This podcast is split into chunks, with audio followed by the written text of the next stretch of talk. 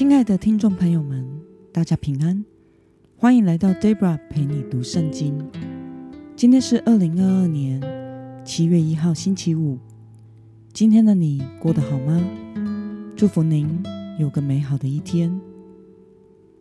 今天我所要分享的是我读经与灵修的心得。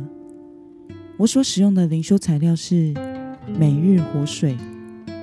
今天的主题是按着正直的良心行事。今天的经文在马太福音第十四章一到十二节。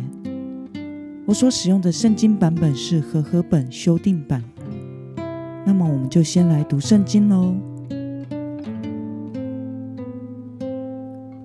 那时，希律分封王听见耶稣的名声，就对臣仆说。这是施洗约翰从死人中复活，因此才有这些异能在他里面运行。原来希律为他兄弟腓力的妻子希罗底的缘故，把约翰抓住绑了，关进监狱。因为约翰曾对他说：“你占有这妇人是不合法的。”希律就想要杀他。但是怕民众，因为他们认为约翰是先知。到了希律的生日，希罗底的女儿在众人面前跳舞，使希律欢喜。于是希律发誓，许诺随他所求的给他。女儿被母亲指使，就说：“请把施洗约翰的头放在盘子里，拿来给我。”王就忧愁。然而。因他所发的誓，又因同席的人，就下令给他。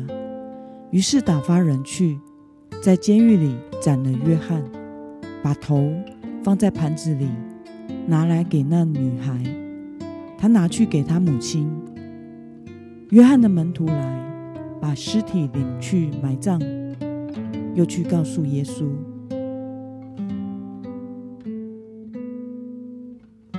让我们来介绍今天的经文背景。今天这位希律分封王是谁呢？他是当年屠杀伯利恒城婴孩，想要杀掉婴孩耶稣的大希律王的二儿子。现在被分封统治的范围包括加利利和比利亚的地区。让我们来观察今天的经文内容。希律听见耶稣的名声，就对臣仆怎么说呢？希律听见耶稣的名声，就对臣仆说：“这是施洗的约翰从死人中复活，因此才有这些异能在他里面运行。”那么，希律将约翰关进监狱后，最终如何处置他呢？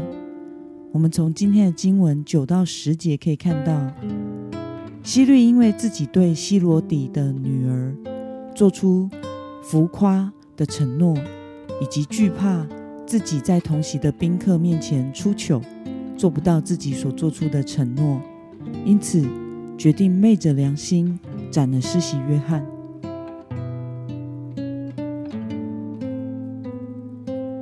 让我们来思考与默想。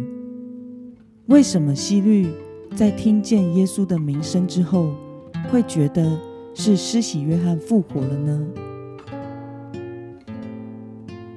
今天的这位希律王的全名是希律安提帕，他娶了他兄弟的妻子希罗底，这是不符合伦理的，因而被施洗约翰指责。希律为此将施洗约翰抓进了。监狱，甚至想要杀他，但其实希律很害怕施洗约翰。根据马可福音六章二十节的记载，因为希律知道约翰是个异人，是圣人，所以他就没有杀他，反而保护他。虽然他听了约翰的教导，十分的困惑，但是他仍然乐意。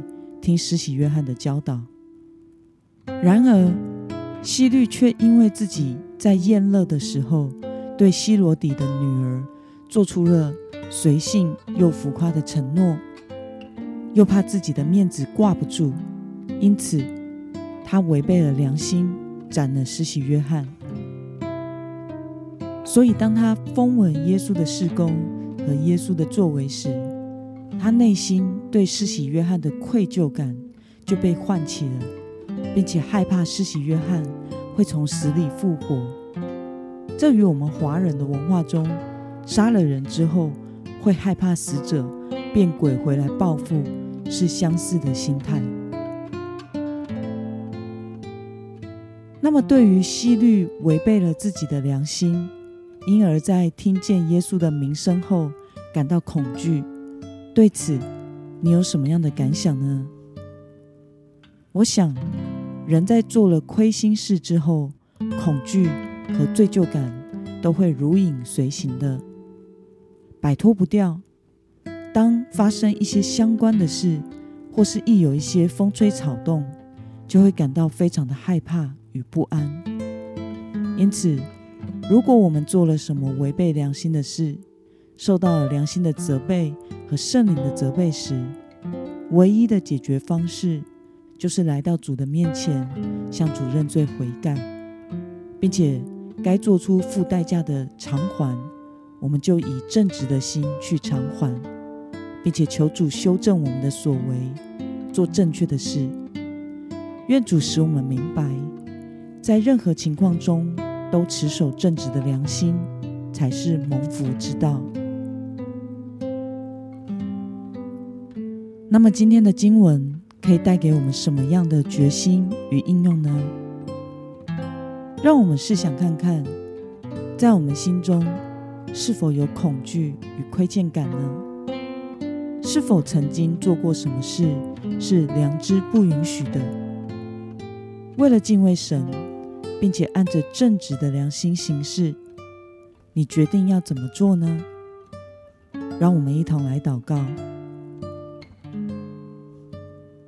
亲爱的天父上帝，感谢你透过今天的经文，使我们看到西律安提帕王的例子。他昧着良心杀死了施洗约翰，又受到良心的责备而感到愧疚。和害怕，求主帮助我们，能时时对你的话语及圣灵的声音保持敏锐，并且按着神所示正直的良心过生活，做每一件事。